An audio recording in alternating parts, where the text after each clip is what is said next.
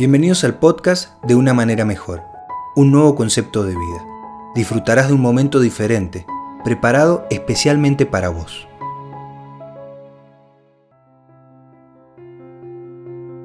¿Tengo derecho a enojarme? Cada persona tiene rasgos característicos que la distingue de los demás.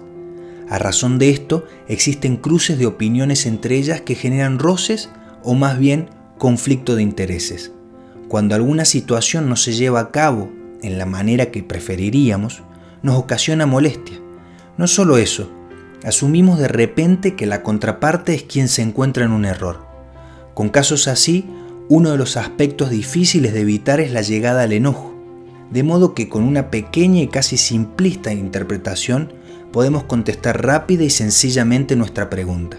Sí, tendríamos derecho a enojarnos, sin embargo, los problemas radican en que cuando nos enojamos, creemos que ello nos permite adquirir muchos más derechos de los que corresponde.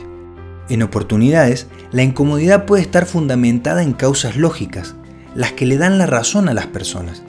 Esto solo justifica su enojo y no la cantidad de equivocaciones que luego pueden cometer en ese estado.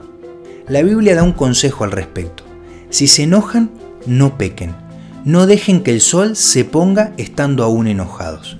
En esta advertencia se pueden deducir dos asuntos interesantes para destacar. Da por sentado que existe la posibilidad de que nos enojemos y que eso no arruine nuestro corazón. Recomienda que en esas situaciones no deberíamos perder el control a tal punto de destruir lo que se encuentra a nuestro alcance. Todo lo que llevó años de desarrollar, con apenas un golpe certero se puede estropear. Otro aspecto llamativo es que nos aconseja que no termine un día y comience otro teniendo una molestia o un enojo. Aunque muchas personas defiendan la teoría de que el día siguiente es mejor para tratar las diferencias, o que el tiempo lo cura todo al relajarnos para que las ideas se acomoden, esto no es así.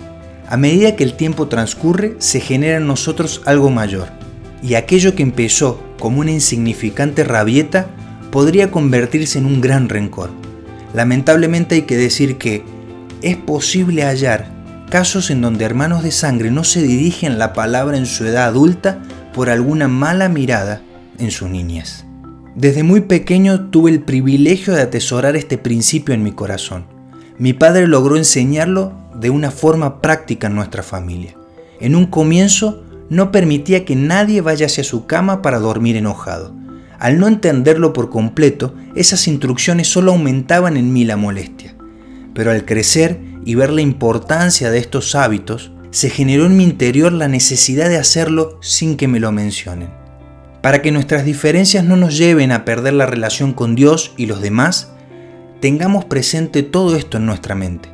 No inventemos mayores derechos de los que ya tenemos y disfrutemos de tener cuentas cortas con los que nos rodean.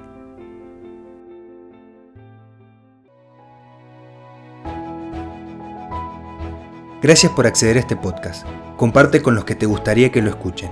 Para encontrar más contenido similar, busca en las redes sociales Una Manera Mejor o visita el sitio unamaneramejor.com.